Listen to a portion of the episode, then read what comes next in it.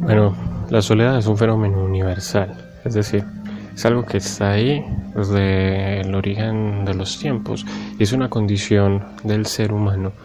El, estar solo es algo que no podemos evitar en la medida en que los otros están en un mundo distinto, están en su propio mundo, están en su propia soledad, que a pesar de que podamos estar al lado del otro, incluso abrazarlo, existe una distancia. Esa distancia viene a nosotros dada por el conocimiento. Nosotros no conocemos al otro, nosotros no sabemos lo que piensa, no sabemos lo que siente. Lo que tenemos son manifestaciones exteriores, manifestaciones en la superficie, en el, en el cuerpo. Y eso es lo que es el otro para nosotros, una superficie, una serie de fenómenos. Y en ese sentido, pues perfectamente podríamos hablar de una fenomenología del otro, porque es como se nos presenta como fenómeno. Si bien es cierto que hay algo tras ese fenómeno, tras esa cosa observable, que es una cuestión muy simple, está lo que es, es decir, el ser, la esencia de eso. Y la cuestión es que no hemos tenido el lenguaje, no hemos tenido las palabras que nos permitan llegar a esa definición de ser que de una u otra forma nos captaría a nosotros, nos tomaría a nosotros y nos tomaría en parte a nosotros. ¿Por qué? Porque nosotros compartimos algo con ese otro individuo y es que somos parte de la misma especie en un sentido biológico y en un sentido filosófico, pero además somos parte de la misma sustancia, de la materia que forma este universo, en el sentido nuevamente material y filosófico. Es decir, formamos parte pero nos dividimos. ¿Y qué es lo que nos divide si formamos parte de una sustancia universal, de una cosa que está ahí en todas partes y que forma una relación consigo misma, que es la relación de existencia y diferencia?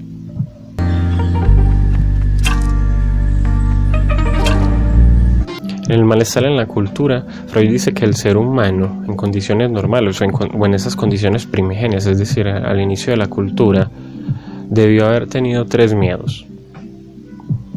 El miedo a la muerte, es decir, la muerte en general, por ejemplo, la muerte que se presenta porque un animal lo agrede o porque se cae y se lastima de manera tal que se muere, o el miedo a la, a la muerte a través de la enfermedad, ¿cierto? Pero también estaba el miedo a la vejez, el miedo a hacerse viejo, a perder la vitalidad y llegar a la muerte, pero desde la decadencia física. Y finalmente está un tercer miedo que era el miedo a quedarse dormido. ¿Y por qué el miedo a quedarse dormido? Fue realmente lo que intentaba decir con esta expresión de manera irónica. Es el miedo a quedarse dormido y que los otros lo asesinaran. Es decir, el ser humano tiene miedo al mundo, al mundo como animales, al mundo como plantas venenosas, al mundo como peligro. Tiene miedo a los otros en cuanto lo pueden agredir y tiene miedo a la vejez. Pero la vejez no está ni en el mundo ni en los otros. La vejez está en sí mismo. Es decir, parte de sí mismo le causa pavor, le causa asco, le causa terror. Y nuevamente aparece esta triada el mundo, los otros y el propio individuo en relación con esos otros dos aspectos, pero a un cierto nivel de conciencia la relación del individuo consigo mismo, es decir, el individuo como objeto de conocimiento de sí mismo. Y la cuestión es, en el psicoanálisis y en general en las doctrinas filosóficas del siglo XX, lo que se viene a decir es simplemente una continuación de lo que había planteado Sócrates con el conocerte a ti mismo, es decir, convertir al individuo en objeto de conocimiento filosófico. ¿Y por qué? Porque es el individuo el que vive las angustias, es el individuo el que vive los dolores, es el individuo que vive la muerte en sí mismo.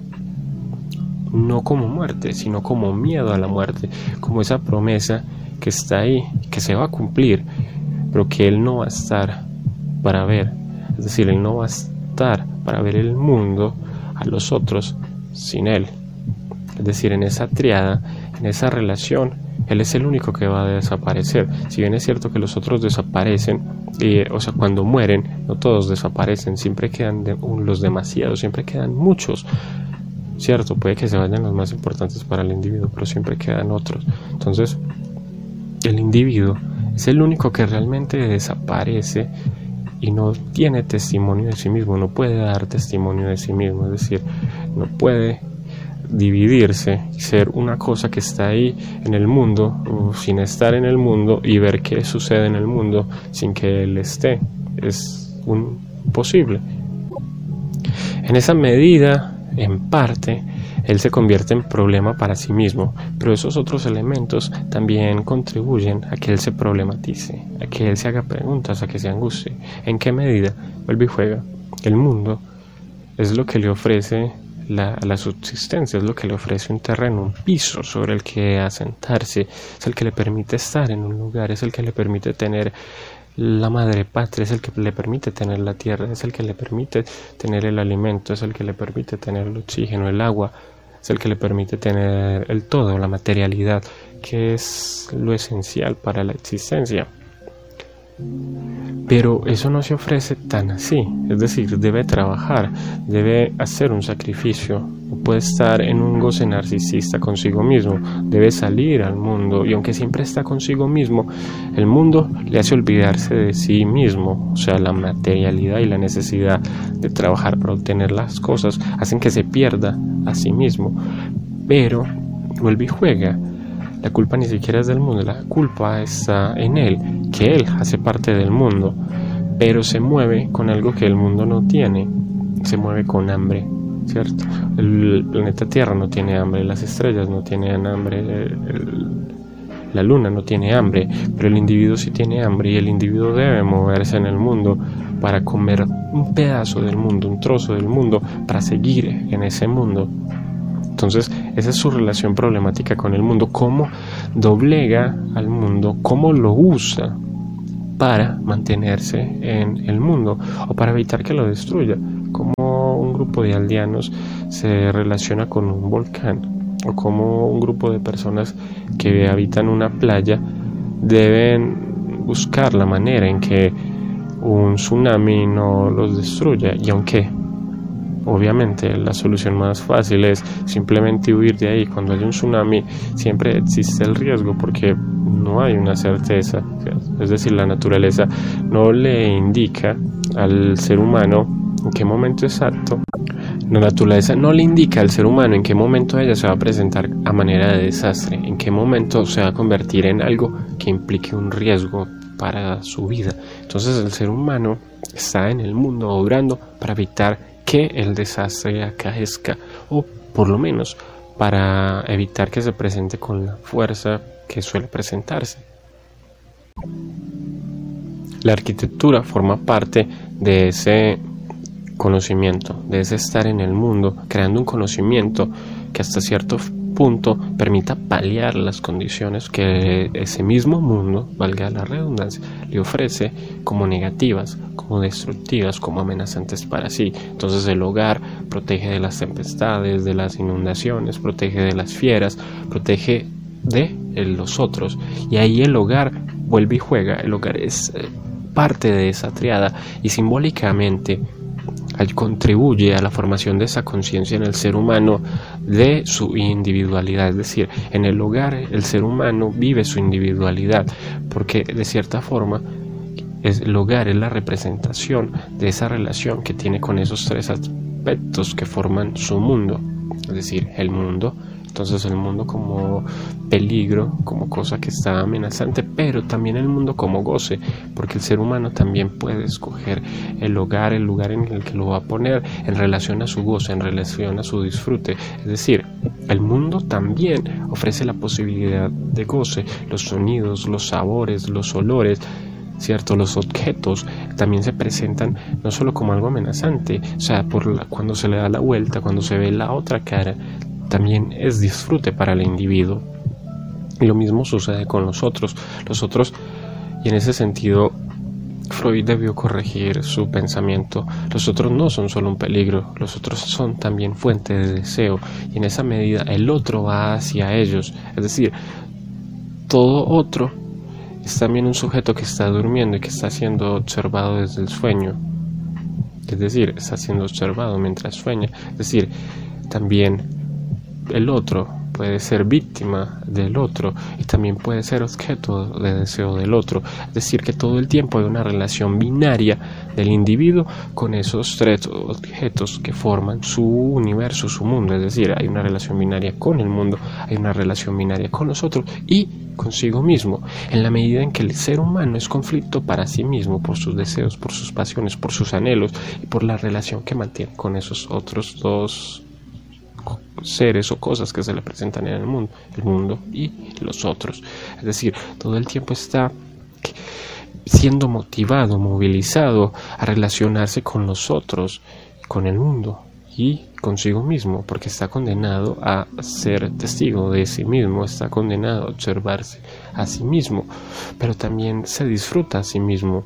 Siente un goce narcisista consigo mismo, que ese es el sentido del narcisismo, pero también tiene un cierto odio, un cierto repudio, porque tal vez no es todo lo que desea, tal vez en un determinado momento se revela para sí mismo como algo que no es completamente lo que él deseara hacer, es decir, el deseo, la insatisfacción también se puede presentar respecto de sí mismo, y en esa medida es que se relaciona también con los otros. En cierto punto busca que esos otros tapen esos vacíos y que den una respuesta para ese sentido que está buscando sobre sí mismo, porque los otros siempre pueden ofrecer una respuesta, pero solo una respuesta aparente. Es decir, si yo no puedo conocer a los otros, si no tengo un conocimiento legítimo de los otros, ¿cómo puedo esperar obtener de ellos la respuesta esencial sobre mí mismo? Es decir, esos otros tampoco se me ofrecen como ese conocimiento que necesito. Entonces no tengo conocimiento en mí, no lo tengo en ellos, pero tampoco lo tengo en el mundo. Es decir, esos tres objetos se me aparecen como tres objetos sobre los que yo ignoro algo, ignoro lo esencial. Entonces, ¿qué conozco del mundo?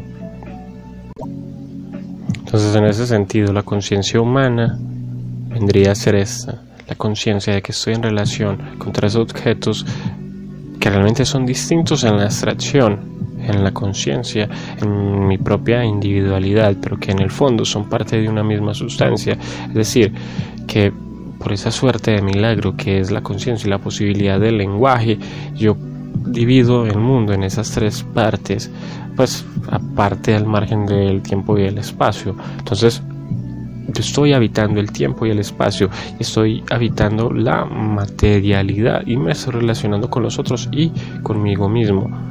Y es ahí donde nacen los conflictos y los problemas del ser humano, pero también sus goces, sus disfrutes. Entonces, en el siglo XXI, esa conciencia se ha profundizado, al menos hasta cierto punto, en la medida en que el universo se nos ha hecho muchísimo más grande, muchísimo más espeluznante. O sea, en la Edad Media tenían la creencia de que el mundo era simplemente ese pequeño fragmento, Europa, parte de Asia, eh, parte de África, y pues listo, ya, eso era todo. Pero para nosotros la conciencia de soledad es muchísimo más grande, porque no tenemos el consuelo de creer en un Dios porque Dios ha muerto. Y para acabar de rematar, nuestro mundo se ha expandido muchísimo más y la tecnología ha venido a acrecentar esa sensación de angustia en la medida en que nos permite alcanzar cosas que antes no podríamos alcanzar y tenemos la promesa permanente de alcanzar otras cosas. Entonces todo el tiempo se están abriendo nuevo número de posibilidades y sin embargo el ser humano sigue teniendo la misma vida, es decir, bueno, vive más, pero no puede abarcar y no va a abarcar todas esas posibilidades y eso solo acrecenta más su conflicto con esos tres aspectos que forman su existencia. Eso es lo único que queda por decir, que el conflicto se acrecienta.